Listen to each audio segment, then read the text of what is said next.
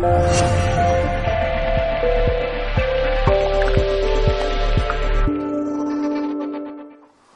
voy a contar, no sé si conocéis eh, lo que el mensaje que se mandó desde el telescopio de Arecibo. ¿Quién lo conoce? Vale, lo voy a contar un poco rápidamente porque es muy interesante, ¿vale? En el año 74, dos científicos, seguramente os sonará Carl Sagan, que tenía una serie muy interesante, ¿no? Se llamaba Cosmos, eh, y el doctor Frank Drake, enviaron eh, a un cúmulo, de, a un cúmulo de, estrellas que se llama cúmulo de Hércules, a 25.000 años luz de la Tierra, un mensaje en código binario. ¿Qué, decía ese mensaje? Pues decía nuestro sistema numérico decimal, decía que los componentes atómicos de nuestro ADN, los nucleótidos que contenía nuestro ADN, o sea, estaba, hablando del carbono, estaba hablando de los enzimas, etcétera, también la configuración de nuestro ADN a nivel molecular, que es una doble hélice. También hablaba de la apariencia del ser humano, la estructura, y luego también hablaba de la posición de nuestro planeta en el sistema solar y el artefacto que se utilizaba para mandar ese mensaje. El dibujo era este, este, este de la izquierda, ¿vale? Bueno, todo lo que os he dicho está aquí en código binario. Quizá lo que os resulte más, más visual es esto que es la estructura del ser humano, ¿vale? La doble hélice, bueno, todo eso está aquí, ¿vale? Eh, al cabo de unos años se recibió esto en un crop circle. Este mensaje que se mandó no lo sabía nadie, lo sabían los científicos que lo mandaron, porque pensaban que nunca. De hecho, Carl Sagan decía no vamos a recibir absolutamente nada, 25.000 años luz de la Tierra. Entonces, ¿qué sucedió? El 14 de agosto del 2001 aparece un crop circle con el mismo formato. ¿Y qué decía ese crop circle? También en código binario. El sistema numérico decimal, como el nuestro, ceros y unos. El elemento común que teníamos, el silicio, para ellos el silicio es como para nosotros el carbono. Un ADN de tres hélices, no de dos. La estatura era totalmente diferente, como una forma humanoide, con la cabeza muy grande y el cuerpo más pequeño. La población de 22.000 millones de personas y que estaban en el 3, 4 y 5 planetas de su sistema solar, estaban en tres planetas. Y el sistema para mandar el mensaje a través de fractales. Voy a eh, tirar para atrás para que veáis lo que son los fractales. ¿Habéis oído hablar de los fractales? Es esto. Quiere decir que cuando tú mandas, es como el holograma, ¿no? Cuando tú mandas una información, automáticamente está en todo. O sea, no funciona a través de, un telescopio como nosotros. Funciona de otra manera. Por eso llegó al cabo de 20 años, más o menos, o 20 y pico. Vale, vamos a pasar a otro tema, ¿no? Yo estoy hablando aquí de todos los lugares del planeta donde hay eh, nodos, energías especiales que nos pueden ayudar y las cuales nosotros también podemos aportar. Porque está claro que si nosotros despertamos, estamos apoyando al despertar del planeta también. Dioses, mitología o realidad. Bueno, yo le he llamado así y he puesto algunos de los dioses de los que hablan muchas culturas, ¿no? como el dios Viracocha, Quetzalcoatl, los sumerios que nos hablan de los Anunnakis, Isis y Osiris, las cachinas que nos hablan en los Hopi, eh, los dogones en África, en, Oriente Shiva, los dioses alados, etcétera. ¿no? Hay muchas imágenes de dioses y siempre eh, las hemos considerado las han considerado como algo mitológico, como algo que alguien se inventaba pues para crear pues la, sensación de que bueno pues que había que adorar a alguien ¿no? que evidentemente el ser humano seguramente necesitamos esa, ese arquetipo ¿no? del Dios de algo que está por encima de nosotros ¿no?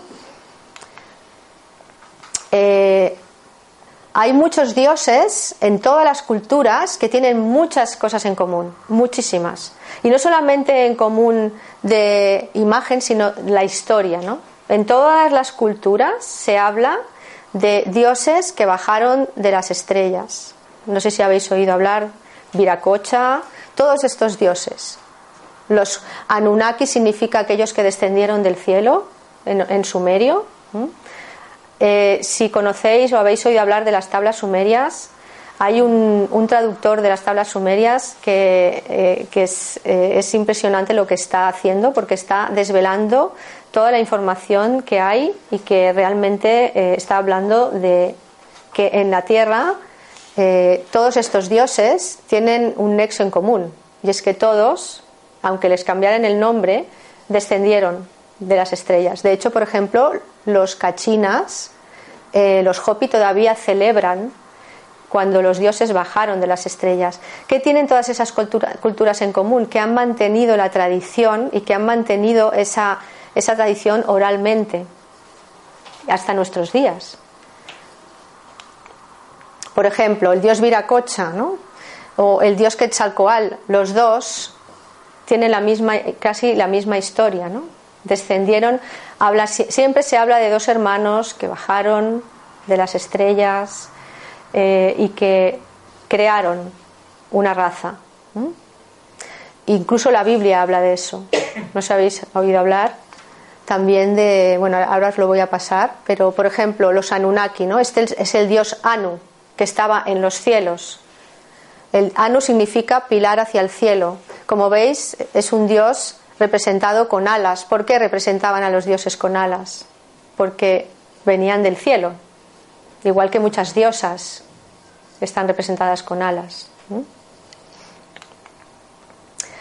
Eh, hay lugares llamados eh, pues la montaña de los dioses, esta es una, os voy a enseñar más aquí. Es un lugar, un lugar sagrado para estar lejos de los hombres y cerca de los dioses. Por la zona, hay mucha, mucha eh, este, de, este, estilo en Irak y en Turquía, muchísimo, porque dicen que la civilización, tal como la conocemos, empezó en Irak. De hecho, eh, Sumeria, dicen que empezó ahí. Eh, y no es casualidad que en estas zonas es donde haya más conflicto, ¿no? En estas zonas donde hay también, bueno, pues mm, cierta información que también se está destruyendo en algunos casos. ¿eh? Pero hay muchos lugares llamados las montañas de los dioses, las puertas de los dioses. si hablas con los nativos de esos lugares, normalmente la historia es muy parecida, ¿no? Muy parecida. Y ahora os explicaré un poquito más. Por ejemplo, aquí hay en África hay muchos lugares en piedra donde están esculpidas imágenes de dioses, ¿no? Aquí en, esto es en África y le llaman la dama de Mali. También es una diosa. Esto es en Pumapunku, en Bolivia, ahora veréis un poquito más. Pero son estatuas de dioses que además, eh, por, información que se ha encontrado, parece ser que eran una raza que eran mucho más altos que nosotros, por eso les llamaban los gigantes. Ahora lo veremos. Entonces, eh, esta es una imagen de uno de esos gigantes en un petroglifo. Esto está eh, en la zona de Norteamérica, donde los nativos Hopi y Navajo. La Biblia, como os decía antes, ¿no? La Biblia dice los hijos de Dios vieron que las hijas de los seres humanos eran hermosas, entonces tomaron como mujeres a todas las que desearon. Esto lo dice la Biblia. ¿eh? Al unirse los hijos de Dios con las hijas de los seres humanos y tener hijos con ellas, nacieron gigantes que fueron los famosos héroes de antaño. Estamos hablando de antes de la época glacial, ¿eh? porque se han encontrado restos. Lo que pasa es que, claro, todo esto no, sale a la luz, pero se han encontrado. Mirar, hay muchísima, muchísimas grabados de todas las culturas donde aparecen estos seres. Aquí tenemos los sumerios, ¿vale? Esto es en Armenia, ¿veis? Pero tenemos los egipcios. Todas las culturas nos hablan de estos gigantes. Mirar, esto es en India, en Egipto, en Grecia, en, en India también. Todas estas culturas nos están hablando de que había otra raza que eran los dioses y que estaban en la tierra en una época determinada y que de alguna manera eh, dejaron, claro, si no, por ejemplo, yo si a tocabos digo, vale, pues esas esferas tan gigantes es normal que son del tamaño de, pues de personas mucho más grandes. Igual que se han encontrado cráneos de más de 3.000 años, y esto no son deformidades, porque han, visto realmente eh, Ahora veréis el agujero, ¿no? Donde, donde se inserta la columna, que es mucho más grande. Eso no es una deformidad. Cráneos gigantes y además, como veis, ovalados, ¿no? ¿Veis? ¿Mm? Las imágenes de los, egipcios, de los egipcios, de los dioses egipcios, si os dais cuenta en algunos casos, son dioses con el cráneo ovalado, por eso llevaban ese, ese, especie de, de, sombrero tan largo, ¿no? Para esconder eso, ¿no? Y luego tenemos los dioses alados, que como es de suponer, todos estos dioses, está Istar también, Inanna, Isis, bueno, todos, eh, Anu, eh, esto todavía eh, los Hopi y, los, y los eh, en Sudamérica se celebra también rituales con los, dioses para conmemorar cuando llegaron de las estrellas. ¿no? Claro, ¿cómo los van a escenificar si no con alas? ¿no? Aquí habla de una tribu en Guatemala que dicen eh, bueno, esto es, otra datación, ¿vale? Pertenece al 3166 a.C. Los dioses antiguos de las tribus elegidas retornaron a Acacor para asumir el poder. Uno de los dioses de la tribu Uga se ausentaba continuamente puesto que viajaba al poderoso imperio del este en un disco volador para visitar a su hermano el dios Samón. Lhasa llevaba siempre consigo una extraña canasta con la que podía abrir y atravesar el agua, la selva y las montañas. Esta canasta está en todas las culturas, en todas, y ahora lo vais a ver. Esta canasta, ¿lo veis? Esto está en Göbekli Tepe, 12.000 años. Está en las tablas sumerias, pero está también en el dios Viracocha. Está en todas las imágenes de estos dioses. ¿Qué era esta canasta? Bueno, en este, en este grabado lo, hemos visto. Era, parece ser que era un dispositivo que funcionaba para poder atravesar en esos nodos del planeta, atravesar un portal estelar. ¿Mm? Mirad, la canasta. Esto es en México. ¿La veis? El dios Viracocha, ¿qué lleva? No creo que sea un bolsito de Cristian Dior, ¿eh? Los sumerios, ¿qué llevan? Mirad qué llevan. ¿Y esto qué es? un portal, portal de energía. Y en la mano, igual que los... Mirad que lleva aquí. ¿Lo veis lo que es? Que forma de piña. La glándula pineal. Nos están dando pistas. La glándula pineal es la conexión con nuestra parte superior, con nuestro Dios interior también. ¿Mm? A través de la glándula pineal, de la activación de la glándula pineal el dios Anu, también con el bolsito. Era moda, ¿eh? Como veis. ¿Eh? Luego, luego lo respondo.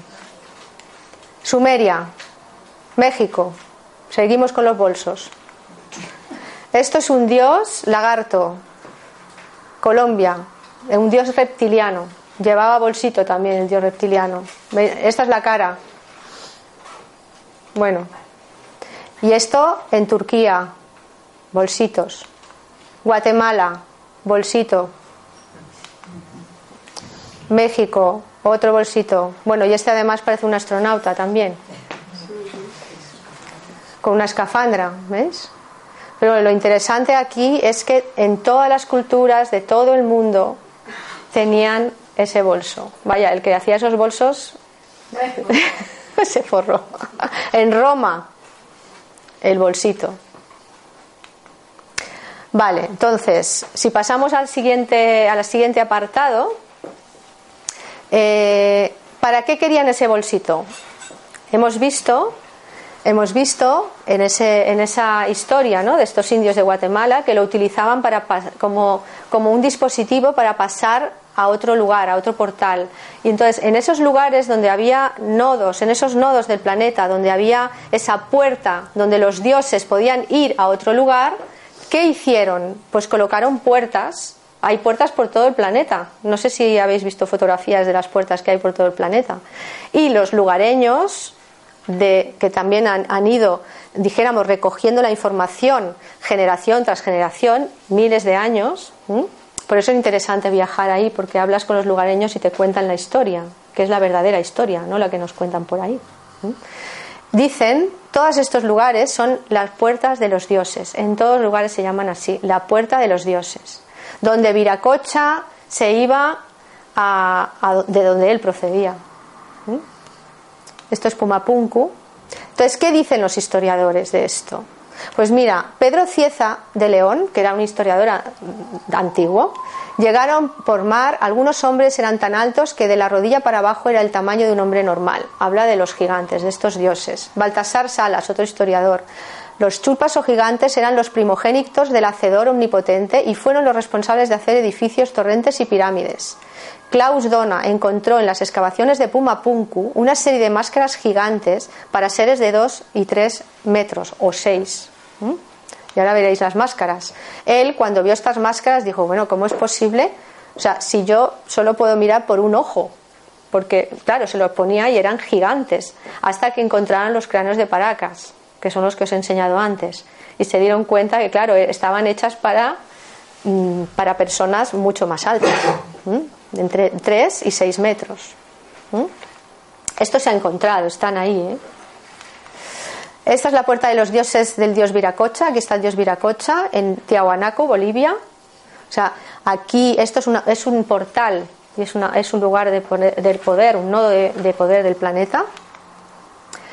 Y los habitantes de allí dicen que todo esto lo construyeron los dioses.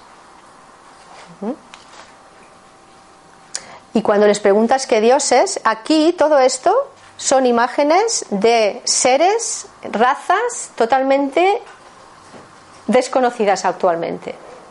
Caras de razas totalmente distintas que, según dicen, habitaron el planeta. Pero cuando les preguntas qué Dios es, dicen los que descendieron del cielo. De hecho, en la religión católica también habla del Dios que está en el cielo. A ver, si es que tú te lees la Biblia y es blanco y en botella hemos visto un párrafo de, la Biblia donde habla de los gigantes que se mezclaron con las hijas de, los, hijas de los hombres. O sea, es que lo dice la Biblia también. O sea, es que toda la religión, todas, todas, el Bhagavad Gita, todas, todas hablan de este episodio de la humanidad. Este es el dios Viracocha. Esta es Ayumarca, otra puerta de los dioses. Dicen hay una leyenda que cuentan que cuando llegaron los españoles, eh, uno de los, de los nativos fue perseguido y cuando llegó aquí atravesó la puerta. Dicen que algunos lo vieron. Bueno, dicen, ¿vale? Yo lo dejo ahí, pero esto es otra puerta de los dioses. Y esto es un lugar que es un templo sumerio en la antigua ciudad de Ur, que es en Irak actualmente, y ahí dentro eh, ahora los militares lo tienen todo copado, ¿no? tanto los, los militares estadounidenses como, los militares de, Irak, ¿no? pero no dejan entrar en estos lugares ya. O sea, hay lugares donde está prohibido entrar, igual que en Saqqara. En Saqqara lo han eh, enterrado todo debajo de la tierra y había unos pasadizos impresionantes con unos especie de le llaman bañeras, no sabían para qué servían, gigantes, que también eran, parece ser, portales. ¿Qué hablan los científicos? Pues bueno, yo sigo mucho a David Wilcox, no sé si lo conocéis, a Nassim Haramein, bueno, a Greg Braden también, y el doctor Michael Sala habla de las puertas estelares por todo el planeta. Habla de que hay puertas estelares y se sabe, ¿vale? Anton Parks dice que Mesopotamia, podéis apuntar todos esos nombres e investigar porque lo vais a encontrar. Que en Mesopotamia está plagada de puertas estelares y hay más de 25 vórtices de energía en Irak Qué casualidad, ¿no? Que sea en Irak. Bueno, eh, este, este científico dice que hay muchas personas que trabajaron en el área 51, no sé si conocéis el área 51, vale, no, vamos a entrar en eso, pero bueno, investigar. Y, que hay, hay puertas estelares ahí. Están hablando gente que las ha visto y que, y que las ha atravesado, ¿vale? Y hay unos sellos cilíndricos que fueron encontrados en Irak y esos sellos lo que hacen es generar también un portal. Pero bueno, esto es, para, es un tema para investigar, ¿eh? para investigar de verdad. esto es una imagen de un portal. Y como el, dios yendo hacia otro lugar. Es una imagen, eh, hay muchos grabados de estos. ¿eh? Y esto sería un agujero negro, ¿vale? Que va de aquí hasta aquí, vas por el agujero negro. Mirar qué, curioso esta imagen de, de, Egipto, de Isis y Osiris, la barca que lleva al dios hacia el otro mundo. Es un agujero negro, ¿lo ves? Bueno, es un símbolo muy interesante, ¿no? ¿Veis? La barca, el portal, los egipcios, esto ya lo sabían, evidentemente. Bueno, esto eh, yo aquí quería resaltar que los Hopi, no sé si conocéis a los indios Hopi, los Hopi tienen muchas profecías que dicen que se las entregaron los dioses que vinieron de las estrellas. Y una de las profecías está grabada en una piedra, que es esta, ¿vale? Esto está señalado, ¿eh? Y dice que hay dos líneas en la humanidad, o sea, que la Tierra actualmente está entre dos líneas y que nosotros vamos a decidir nuestro destino. Hay una línea que lleva al caos y otra línea que lleva realmente al florecimiento del planeta y que nosotros elegimos. ¿Y cómo lo elegimos?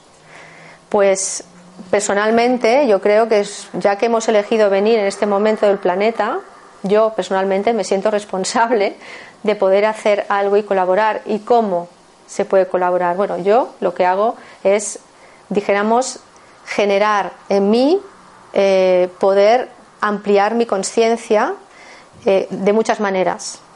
La meditación, por ejemplo, pero también el visitar estos lugares te ayuda a ampliar tu conciencia, te ayuda a conectar con algo más, eh, con algo superior dentro de ti.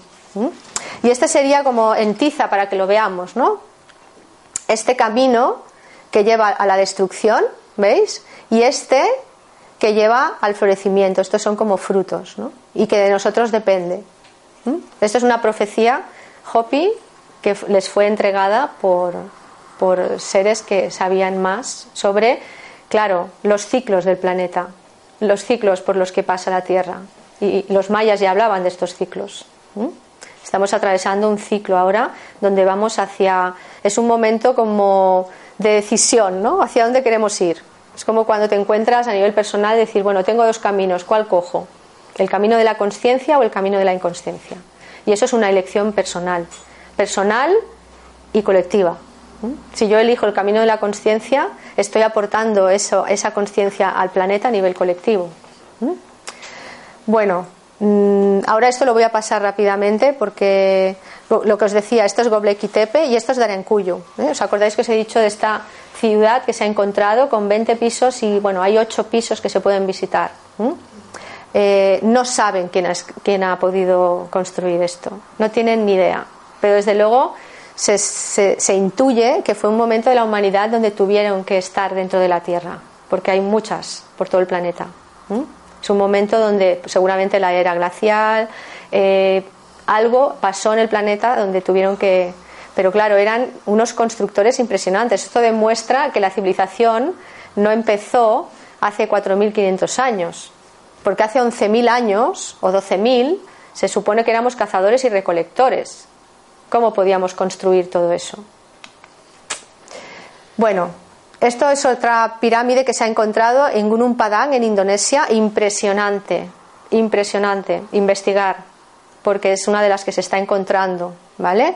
Y luego en Nan Madol, en la Micronesia, que he puesto Micronesia, no, Micronesia, se ha encontrado una ciudad también que está datada mm, de 15.000 años para atrás, o bueno, yo creo que no se atreven a decir menos de 20.000 pero vaya, eh, sí.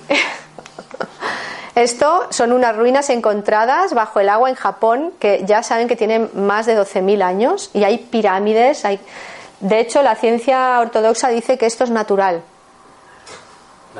Sí, sí, sí, no, dicen que es natural. Claro, ¿qué sucede? Es que se desmonta todo. Los libros de historia tienen que cambiarlos. Pero es que es inevitable, es inevitable. Yo, por, qué hago estas charlas? Para que investiguemos, para que busquéis y nos demos cuenta que realmente hay mucho más de lo que nos han contado. Entonces, a tener en cuenta, ¿vale? Esto sería un poco el resumen. hay dataciones, vamos a hablar de más de 12.000 años atrás, ¿vale? Y también hablamos de 25.000 y 30.000 años, pero es que se habla de mucho más, ¿eh? no, quiero tampoco, pero vamos a quedarnos allí para no eh, excedernos, ¿no? Y coincide con el periodo anterior al gran diluvio. Quiere decir que, bueno, en el gran diluvio hubieron civilizaciones que se quedaron debajo del agua. Por eso esas pirámides que hay debajo del agua no pueden ser de 5.000 años, porque eso, eh, o sea, es técnicamente imposible. Y que no coincide con la historia tradicional está claro. Y las mismas transcripciones en distintos lugares del planeta. Es otra de las cosas que llama la atención. Las mismas historias con nombres distintos. Coinciden las historias de los indígenas de los distintos lugares del planeta. Por ejemplo, aquí, en el Cañón del Colorado, en el 1909, se descubrió una ciudad subterránea donde podían caber 20.000 personas. Se silenció. Se silenció, simplemente. Y no se puede ir a esa zona. Está prohibido. Yo ahora voy a viajar a, a, Arizona, voy a ir al Cañón del Colorado con los navajos y yo, yo quiero saber por qué pasa, qué dicen ellos, ¿Qué, de qué están hablando allí de todo esto. Porque ellos son los que saben. Bueno, ya sabemos que hay lugares especiales del planeta que no se han construido hace 4.000 años, esto es otro lugar en el Cañón del Chaco, Nuevo México. Es una zona que se ha encontrado también enterrada y que parece como tiene la misma forma de los que se han encontrado en África, en Turquía, en todos los lugares estos que se han encontrado pues ciudades enterradas y que tienen más de 12.000 años. ¿Mm? Bueno, esto ya sabéis que es México. ¿Qué podemos hacer en estos lugares? ¿no? ¿Qué, ¿Qué, función tienen estos lugares? ¿Mm? ¿Qué chakras tenemos en nuestro, en nuestro planeta Tierra? El Monte Shasta, que está en Estados Unidos, el chakra 1 es el chakra base. En el lago Titicaca tenemos el chakra 2. En la montaña de Uluru tenemos el chakra 3. En Glastonbury Avalon el chakra 4, que es el que decía es el chakra del corazón. El chakra 5, la gran pirámide y Monte Sinaí, que no se puede ir al Monte Sinaí ahora por conflictos. El chakra 6, eh, Europa Occidental, este parece ser que se va moviendo por Europa. Y en el, eh, esto es Australia y esto es el Tíbet, el monte Kailas. ¿vale? Ahí es donde están, parece ser, los chakras. Y cuando vas a estos lugares a, hacer un trabajo interior, la energía allí lo que hace es potenciar tu, tu trabajo. ¿Por qué viajar a estos lugares? Porque conectamos con frecuencias sanadoras, porque nos ayuda a subir la frecuencia. Sabéis que nuestro cuerpo vibra, los pensamientos son vibración, nuestros actos son vibración, todo es vibración. Cuando yo tengo un pensamiento limitante estoy vibrando en una frecuencia baja, cuando tengo un, pensamiento ilimitado estoy vibrando en una frecuencia alta. ¿Qué pasa cuando voy a este lugar? Pues mi frecuencia sube. Evidentemente el trabajo es mío. No, yo si voy a ese lugar y luego no, no hago, no soy consecuente con la energía que yo allí estoy respirando y no lo llevo a mi lugar de, origen, a donde vivo, con mi familia, con mis amigos, evidentemente, bueno, pues ahí se queda, ¿no? Lo interesante es hacer algo con eso. Eso es lo que yo suelo proponer, ¿no? Esto es, es como una impronta que tú tomas de ese lugar, pero luego, ¿qué haces con esa impronta? Genera un despertar, por supuesto. Luego, si quieres continuar despierto o quieres amplificarlo, ya es un tema de cada uno. Amplificamos nuestro potencial, mejoramos nuestra percepción sutil, contenemos más energía y, por supuesto, también ampliamos nuestras eh, capacidades eh, pues extrasensoriales, evidentemente. Eh, coherencia entre la mente y el corazón. Hay trabajos muy bonitos al respecto de Greg Braden que lo que hace es conectar la glándula pineal también con el chakra del corazón y esto genera mucha eh, una energía que también amplifica nuestro despertar, nuestra conciencia. Eh, se genera una conciencia de unidad. Las personas que, vamos a estos lugares, eh, no sé si quieres comentar algo, pero realmente se genera, uy, se genera una conciencia de unidad que llama la atención, llama la atención, pero es porque estamos en esa frecuencia de unidad como si tomáramos conciencia de que realmente es verdad que todos somos uno. O sea, hay algo que sucede ahí, a ese nivel.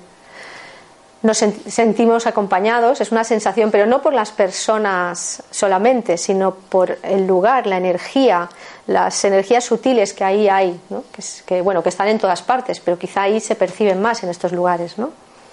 Al subir nuestra frecuencia, inspiramos a otros seres humanos y también estamos colaborando en el despertar del planeta. Y apoyamos al planeta, por supuesto, a elevar su frecuencia generamos una conexión mayor con la Tierra y con todos los, seres vivos y integramos más todos nuestros aspectos, es decir, la luz y la sombra, todo. Es, no solamente es integrar lo que nos gusta, lo bonito, lo que catalogamos como bonito y, lo otro no, sino integrar todo lo que de alguna manera nos hace salir de nuestra zona de confort, ¿no? nos hace trabajar y cuando viajamos salimos de nuestra zona de confort. ¿no? Y esto me gusta mucho porque es sentir la conciencia de que estamos al servicio de algo más grande, de algo más grande que nosotros. Esto es una, una, de las cosas que también se despierta ¿no? cuando hacemos este tipo de, y bueno, aquí tenemos algunos motivos más, que es que actúan como conectores con el espíritu. Esto dijéramos que sería un nivel más eh, elevado, más sutil de lo que estoy diciendo. El otro era como más, más físico, más y esto es más sutil, ¿no? Conectar con energías sutiles, energías que están ahí a nuestra disposición, pero que muchas veces por el estrés y por, eh, pues por todo nuestra, nuestro movimiento diario no, no nos paramos ¿no? A, a sentirlas, ¿no? Y conectar con, con, esos lugares que el paraíso, el Edén, ¿qué es el paraíso? El Edén es estar dentro de nosotros. ¿no? es físicamente conectar físicamente con la conciencia, aportándonos luz. Bueno, y es un poco lo que acabo de decir, ¿no? También poder conectar con otras dimensiones. Sabéis que hay más de 11 dimensiones. Cada dimensión corresponde también a un lugar del universo y a un espacio dentro de nosotros. El poder amplificar eh, y conectar más de, lo que somos nos permite también conectar con espacios que a veces, bueno, pues nos es más complicado si no estamos eh, con los pies en la tierra, ¿no? Entonces, eh, es unir la tierra y el cielo, sería un poco la, la, analogía, ¿no? ¿Y qué podemos aportar nosotros? Pues lo que he comentado antes, ¿no? Si nosotros estamos con más conciencia, catalizamos esa energía hacia el lugar donde vivimos, somos la masa crítica que puede ayudar a despertar a personas que, que, están conviviendo con nosotros o que están trabajando con nosotros o que, y no hace falta eh, evangelizar, simplemente con nuestra energía eso se puede conseguir. Es una frecuencia, es una vibración que tú emanas ¿no? continuamente somos puntos de acupuntura para la Tierra también y creamos nuestra realidad de manera consciente. Ya sabemos que la física cuántica ya nos da muchas pistas de cómo crear nuestra realidad, luego habrá diferentes herramientas para hacerlo, pero realmente ya sabemos que nosotros la creamos con nuestros pensamientos, con nuestros actos, con nuestras emociones. Entonces, hacerlo de manera consciente y cuando hay esa conciencia de unidad, también ayuda más a subir la frecuencia del planeta al estar conectados con la Tierra, a través de todo nuestro campo electromagnético, conectamos con todo lo que está vivo, con todo lo que existe. O sea, es, así. Y bueno, yo añado que yo por lo menos me siento con la responsabilidad de cumplir ese propósito. Ahí, ya para terminar, comentaros que hay energías eh, Mm, polaridad en las energías, más masculina, más femenina, y hay lugares que tienen una polaridad más masculina y otra más femenina. Entonces, ¿por qué nos llaman unos lugares más que otros? Quizá porque también hay un aspecto de nosotros que necesita más esa, esa polaridad, esa energía para completarnos, para poder seguir en nuestro proceso evolutivo. Por ejemplo, si yo tengo como una sensación, una necesidad de ir a Bali, pues seguramente es porque hay algo en mí eh, que tiene que ver con la energía femenina que me está llevando a, conectar con esa energía femenina y tiene que ver con mi proceso evolutivo. ¿vale? Entonces también es que es interesante sentir qué me llama, ¿no? qué tipo de energía me está llamando. Y porque esas frecuencias resuenan con nosotros, ¿vale? Entonces, ¿por qué me llaman? Pues porque hay algo que yo puedo aportar y algo que voy a recibir también. Es un intercambio. Puede ser que vayamos a recuperar una energía eh, que necesitamos en este momento o puede ser que también recuperemos una energía de otra vida. Puede ser, eh, esto cada uno tiene que sentir, ¿no? que, esa llamada que, nos está queriendo decir. ¿no? porque necesitamos recordar, algo, ¿vale? Y bueno, estas son energías distintas, ¿no? Como ves, esta es una energía, como veis, eh, no sé si os, ¿qué os inspira este paisaje? ¿Es una polaridad masculina o femenina? Más masculina, esto sería más femenina, que es Bali, esto es Hawái, que es más femenina. Entonces, bueno, cada, cada, espacio, cada lugar también tiene una polaridad. ¿no? Mm. ¿Qué lugares te atraen? es la pregunta del millón. Bueno, entonces, ¿qué hacemos cuando vamos a estos lugares? Pues meditamos, conectamos con la tierra, conectamos con eh, las energías de los lugares, hacemos actos mágicos para ampliar nuestra energía. Eh, bueno, hacemos muchos trabajos, ¿no? Trabajamos con los sueños, eh, activamos también, trabajamos para conectar la mente y el cerebro. O sea, bueno, cada grupo es distinto y se crea cada, grupo es un campo y en ese campo se, se, crea como un ente, ¿no? un ente vivo entonces el propio grupo también eh, se ha creado por algún motivo, ¿no? Creamos vínculos, ¿no? Eh, estas son algunas fotos de lo que os decía, ¿no? De la sensación que se crea en los grupos de unidad, de vínculos. O sea, es, fuerte ¿eh? lo que sucede ahí. bueno, a mí me gusta esta frase, ¿no? Que, que está en el templo de Tfu, en Egipto, que dice: Seguiremos construyendo templos hasta que la gente se dé cuenta de que ellos son el templo que nosotros somos el templo. Entonces, ¿qué queremos hacer con ese templo? ¿Mm? ¿Lo vamos a poner al servicio de la tierra, de la vida o de la mente, del ego? Bueno, ya sabemos, se han hablado muchas cosas de esto. ¿no? Y para mí, el viaje más importante de nuestra vida es nuestro viaje interior. Cuando salimos de nuestra zona de confort eh, a un lugar de este tipo, estamos haciendo un viaje interior, exterior, pero sobre todo estamos haciendo un viaje interior. Entonces, para mí eso es lo más importante. ¿Qué voy a hacer con eso y cómo lo voy a poner en práctica? Porque lo más importante después es qué hago con toda esa información, qué hago con toda esa energía. La pongo a disposición de mi evolución, de la evolución de las personas a las que quiero, de la evolución del planeta. ¿Qué hago con todo eso? ¿Qué responsabilidad tomo? ¿no? Desde luego, cuando vas adquiriendo más amplitud de conciencia, tienes también más, sientes más responsabilidad al respecto, ¿no? de poder aportar. ¿no?